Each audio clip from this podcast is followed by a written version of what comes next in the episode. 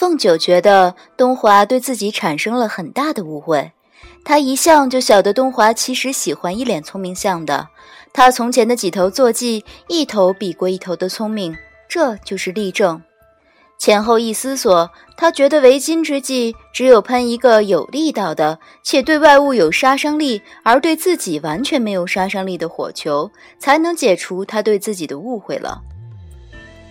于是他撑起身子，竭尽全力的一开口，火球倒是从肚子里酝酿了出来，却因用力过猛，喉咙里灌了风，痒得一阵咳嗽，呛在嘴里被咳嗽引出口，遇风即着，正落在他没受伤的那只爪子上，刺啦，爪子上的绒毛被点着了。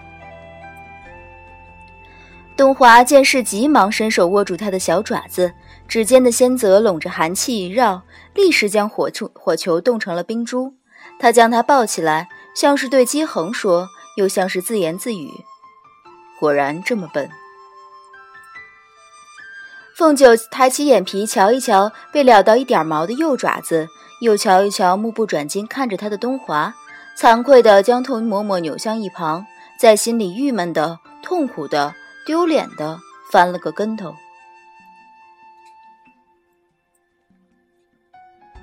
在凤九如同一张旧宣纸的泛黄记忆中，《十恶莲花》里头，他同东华还有姬恒共处了七日。盖因要摧毁此间的世界，供他三人走出去，许东华用这些时日蓄养精神，以恢复以往的先例。有一句话。说的是心所安处即是吾乡，凤九待在东华的身边即是心安，看着这个一片荒芜的十恶莲花镜，也觉得百般的可爱。可怜前爪坏了一只，走路不利索，才勉强压抑住这愉快的心情，没有撒泼打滚的庆祝。东华日日打坐，姬恒则到处找吃的，找了一圈，发现此地只产地瓜。其实以他的修为，一年半载不进食也无妨。东华更不用提，但凤九却是刚立了场大战，先力折损极大。第一天没吃东西，已经饿得前胸贴后背，站都站不稳。姬恒才专为他辛苦的寻找吃食，拿来给他吃。凤九觉得姬恒他这么喂着自己，他是个好人。头三四天，他还能自己吐出火球来将地瓜烤一烤，哪里晓得聂初莹算盘打得忒精，渡给他的法力不过能撑三天，三天后化的连烟都没了。姬恒习的是水系法术，也变不出什么火苗来帮他烤地瓜，他很发愁，他有点挑食，没有烤过的地瓜他吃不下去。其实，一旁打坐的东华正修回第一层仙力，似涅槃之凤，周身腾起巨大的白色火焰，极是壮观美丽。因他化成的沧海碧灵虽是仙香福地，纳的却是八荒极阴之气，一向虚无天火的调和。每修回一层仙力，势必以天火淬焦后，才能为己身所用，正是他修行的一个法门。姬恒看得很吃惊，凤九比姬恒还没见过世面，更加吃惊。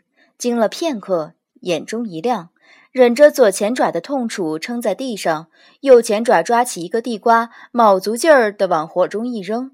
见扔成功了，很振奋，开心的一鼓作气，又扔了七八个。扔完了，两眼放光的静静等候在一旁。果然，不一会儿，天火渐渐熄灭，结痂跌坐在东华身旁。七零八落的散着好几个烤熟的地瓜，飘着悠悠的香气。他怀中还落了两只。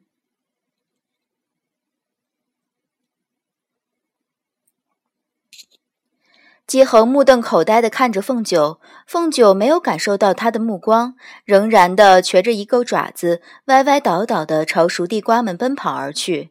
先将两个落在东华怀里的用右爪子小心刨出来。再将散落一旁的堆成一个小堆儿，还没堆完，已经被东华拎着后领子提了起来。姬恒惊恐地闭上了眼。凤九怀里头两个小爪子还抱着一个地瓜，有点烫肚子。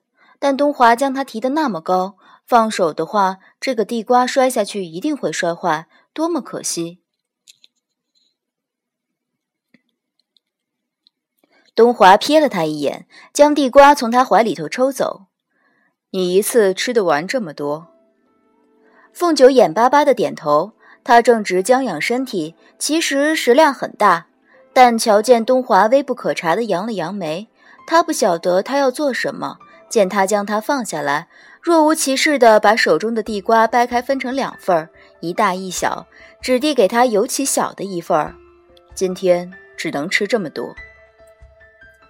他不可置信，爪子在地上刨圈圈，这么小的一份儿，他根本吃不饱。听到东华慢悠悠的道。要么贴着那个石头罚站半个时辰，就把剩下的给你。凤九委委屈屈地抱着那一小份地瓜去石头旁罚站，站了一刻，姬恒背着东华过来看他，蹲在他身前。你晓不晓得，方才你丢那几个地瓜进去的时候，有两个直直砸在了帝君的脑门上，我都替你捏把冷汗。凤九转过身，背对着不理他。觉得他刚才没有帮自己求情，没有义气。姬恒将他转过来，笑道：“帝君是逗着你玩儿，你猜我方才看的什么？其实天火烤的那几个地瓜烤得并不好。烤地瓜是要用小火慢慢的烤才好吃，否则外头烤的焦了，里头还是生的，吃了非拉肚子不可。帝君正在那边用小火帮你慢慢烘烤剩下的几只。”你罚站完了就吃得上了。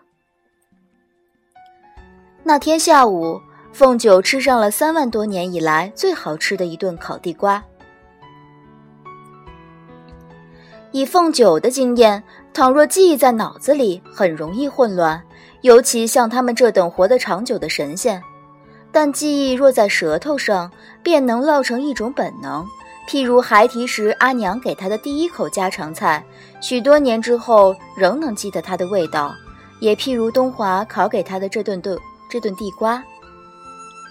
其实那个时候，凤九朝瞧着姬恒那堪描入画的一张脸，听着他可以和东华说说话，有时也有点羡慕；但每当莲华入夜之时，他又很庆幸自己此时是头小红狐。像此时，姬恒就需远远睡在巨石的另一侧来避嫌，但他就能睡在东华的身侧，而且东华果然对毛茸茸的、油亮亮的物种很喜爱。夜里寒气腾上来，他觉得受冻的时候，他也时常将他拎到怀中来帮他取一取暖。头几天的夜里，他乖乖地依偎在东华身旁，还有点不好意思，不敢轻举妄动。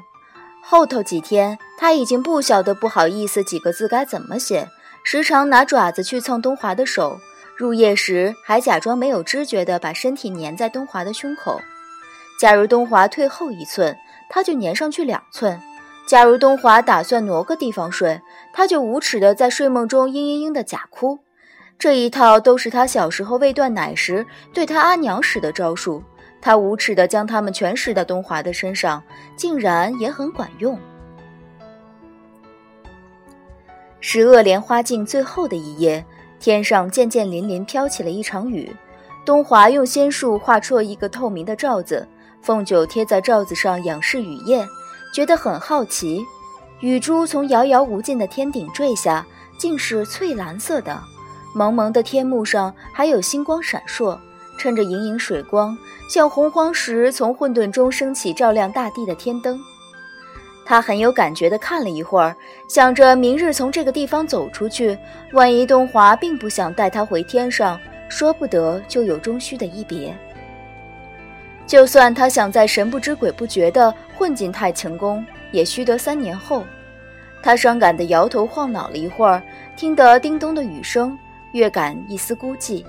颓废的打算渡回来睡觉，一抬头却见东华已经睡熟了，银色的长发似山巅之雪，又似银月之辉。他平日里脸上有表情的时候，因偶尔闲散，故显得脸脸廓柔和一些；闭眼熟睡的时候，眉眼间却像是冰雕而成。凤九眼睛一亮。顿时将那未末的伤感之情都抛到九霄之外，蹑手蹑脚地匍匐着爬过去，趴在东华的面前，默默的又有点紧张的看了一小会儿。他觉得东华是真的睡着了，闭着眼睛凑上去就要亲一亲他。他早就想趁他睡着的时候对他做这样的事，只是前几夜东华在入睡之前总还要屏息打坐个一时半刻，他等不及先睡了。今夜可能是老天爷怜悯他的虔诚用心，给他掉下来这个便宜。老天爷这么向着他，他很欣喜。但此时他是个小狐狸，要嘴唇相贴的亲一亲东华，其实有些难度。他为难的伸出舌头，比了半天，在东华的嘴唇旁快速地舔了一口，舔完迅猛地趴下装睡，眼睛却从爪子缝里往外瞟。东华没有醒过来，他候了片刻，蹭得近两分，又分别在东华的下巴和脸颊旁舔了两口，见他还是没有什么反应，他心满意足。胆子也大起来，干脆将两只前爪都撑在他的肩上，又在他的眼睫、鼻子上各舔了好几口，但是一直有点害羞，不敢往东华的嘴唇上舔。他觉得他的嘴唇长得真是好看，颜色有些淡，看上去凉凉的，不晓得舔上去。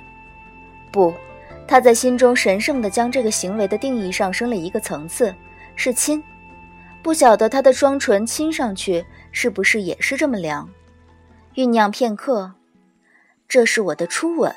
他在心中神圣又庄严地想到，神色也凝重起来，试探地将舌头沾上东华的唇。千钧一发的一瞬，一直睡得十分安好的帝君却醒了。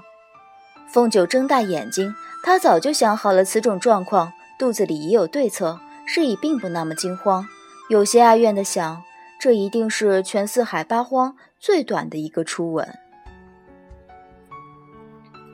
璀璨的星光之下，翠蓝色的雨落在透明罩子上，溅起朵朵的水花，响起叮叮咚咚的调子来，像是谁在弹奏一把瑶琴。东华被他舔得满脸的口水，倒是没动什么声色，就那么瞧着他。凤九顿了一顿。端庄地收回舌头，伸出爪子来，爱惜地将东华脸上的口水擦干净，假装其实没有发生什么。他觉得他此时是个狐，东华不至于想的太多，假装他是个宠物在亲近主人，应该就能蒙混过去。这就是他想出的对策。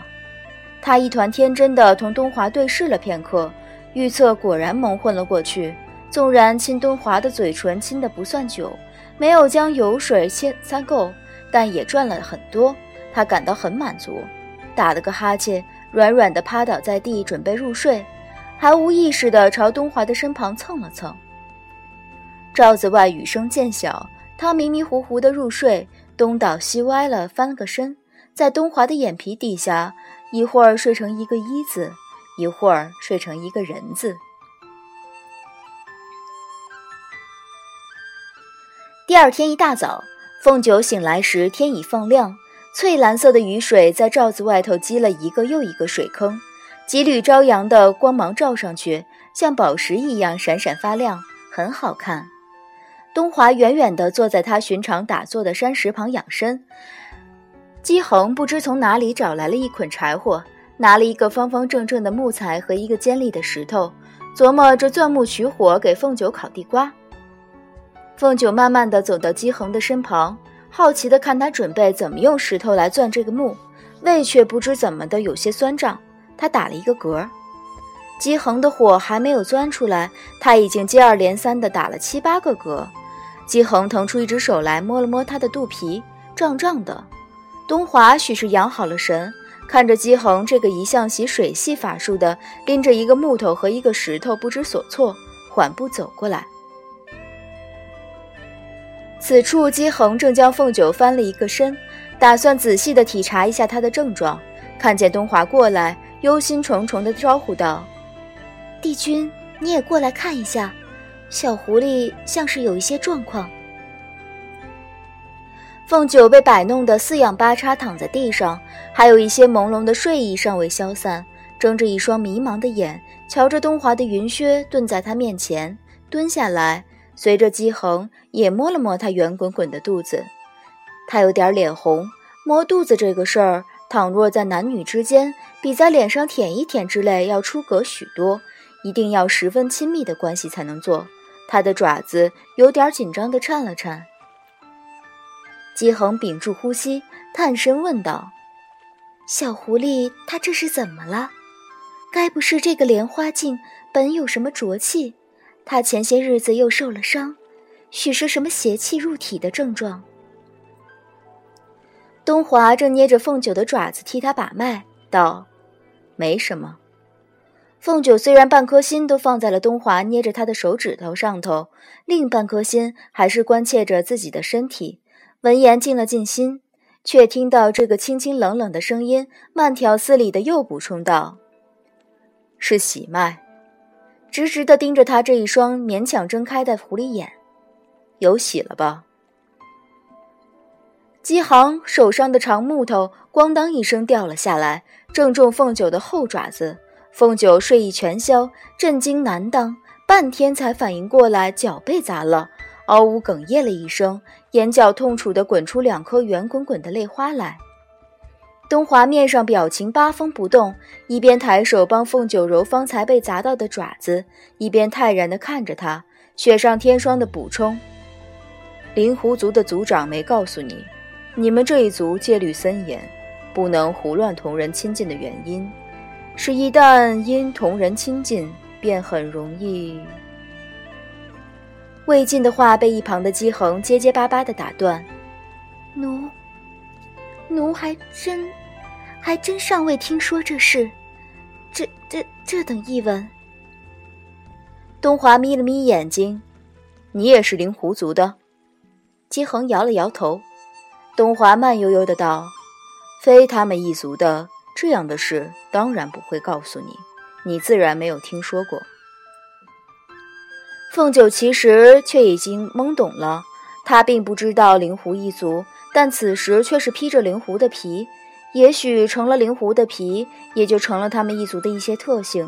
他虽然一直想和东华有一些发展，但是未料到无意间发展到了这个程度，他一时。并不是那么容易的接受。不过，既然是自己的骨肉，还是应该生下来的。但孩子这个东西，到底是怎么生下来的？听说养胎时还要各种需注意的注意的事项，此种问题该向何人请教？还有，倘若这个孩子生下来，应该是跟着谁来姓？东华是没有什么姓氏，论家族的渊源，还是应该跟着自己姓白。不过起一个正式的学名乃是大事，也轮不到自己的头上。但是可以先给他起一个小名，小名就叫做白滚滚，好不好呢？一瞬间，他的脑海里闪过许多的念头，踉跄地从地上爬起来，踉跄地走了几步，想找一个地方静一静，顺便打算一下将来。一瘸一瘸的背影有点寂寥和忧郁，却没有看到东华淡漠的眼中一闪而逝的。一抹笑意。